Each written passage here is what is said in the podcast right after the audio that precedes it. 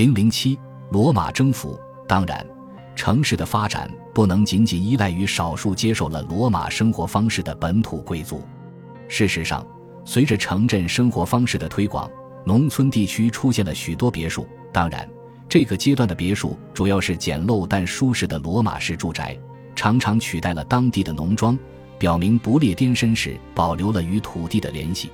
很可能，他们仍然主要居住在他们的庄园里。许多普通农民也生活在里面。在这一时期，罗马军团的退伍军人主要集中在特意为他们打造的若干城市，如科尔切斯特、林肯和格洛斯特。因此，从整体来看，一支由官员、职业人士、商人和技术熟练的工匠组成的充满活力的人群，同样起着推动城镇蓬勃发展的作用。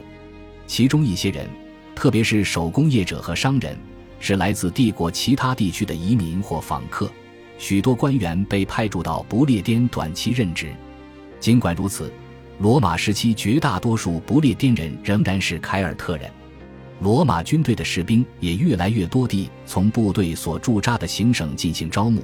跟他们的大多数战友一样，这些不列颠士兵在入伍时没有特殊的罗马公民身份，但在退伍的时候，他们获得了公民资格和可观的退伍费。这说明他们已经逐渐成为罗马化社会的中坚力量。在城镇里，奴隶主允许奴隶从事商业活动。在罗马统治的世界，使用职权来释放奴隶或允许他们赎买自由的行为，壮大了熟练的劳动力人口，也增加了商人的数量。无论农业劳动者的状况如何悲惨，在掌握熟练技术和受过教育的人群中，社会流动性都很高。毫无疑问。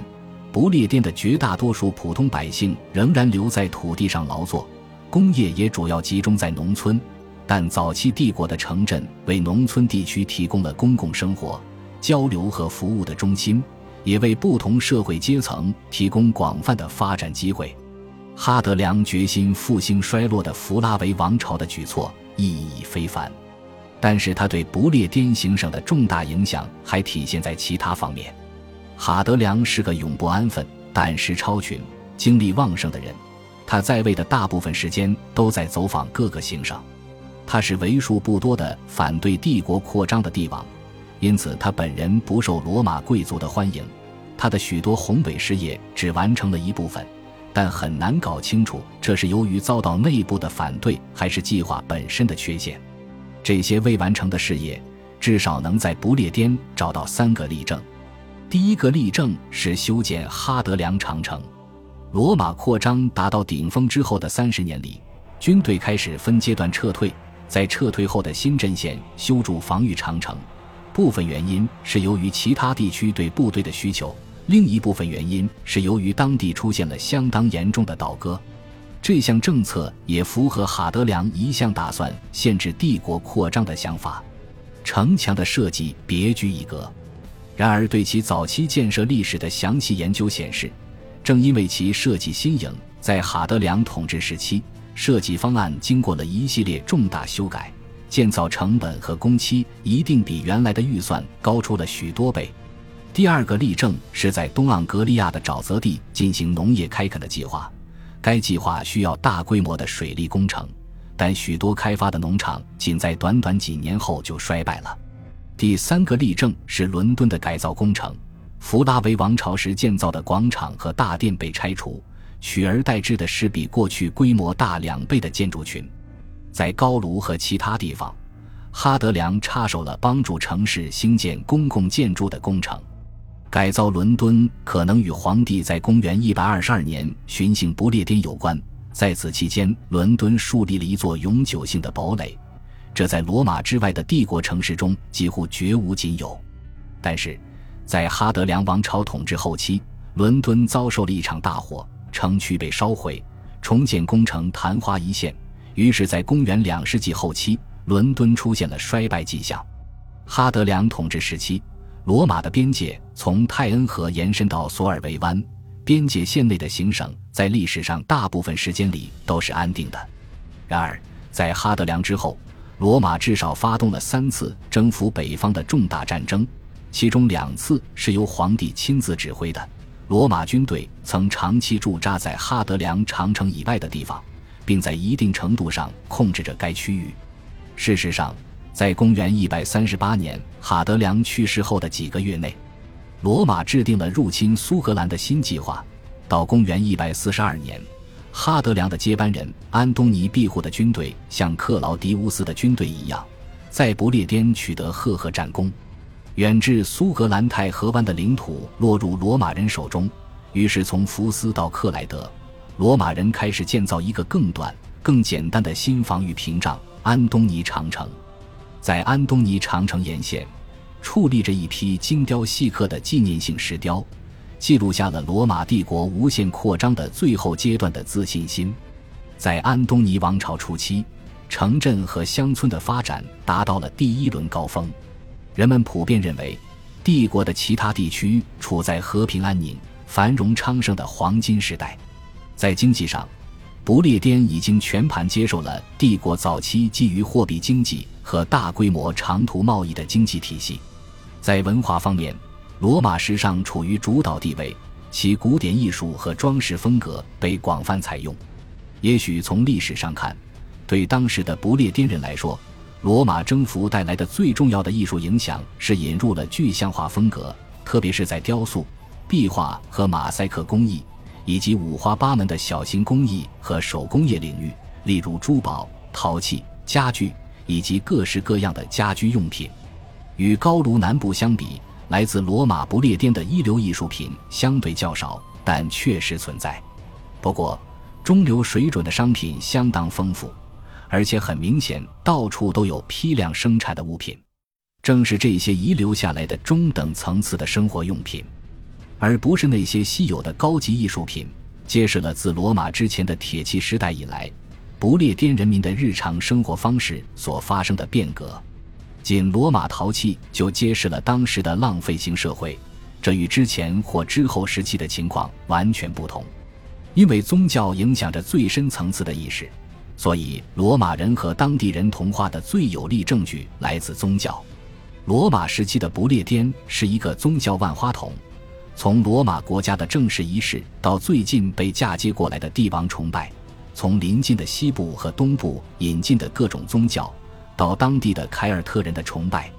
来自海外的移民经常保留他们自己最喜欢的崇拜方式。生活在科布里奇的希腊女祭司迪奥多拉用自己的语言把祭坛献给提尔的半神赫拉克勒斯。来自荷兰的士兵们在哈德良的豪斯特兹为他们的本土众女神阿拉西亚哥、波迪西利亚、弗里加比斯、贝达和菲弥勒纳设立了祭坛。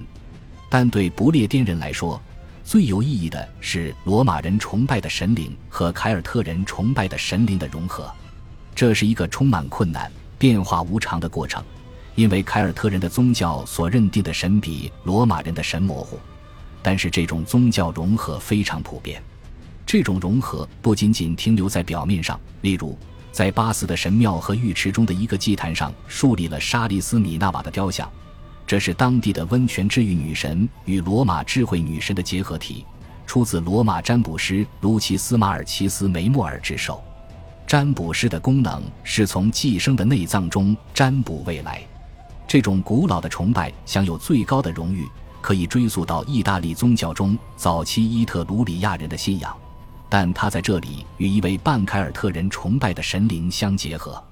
同样，在海陵岛上，罗马人到来之前的铁器时代的一个主要神殿是用罗马的材料重建的，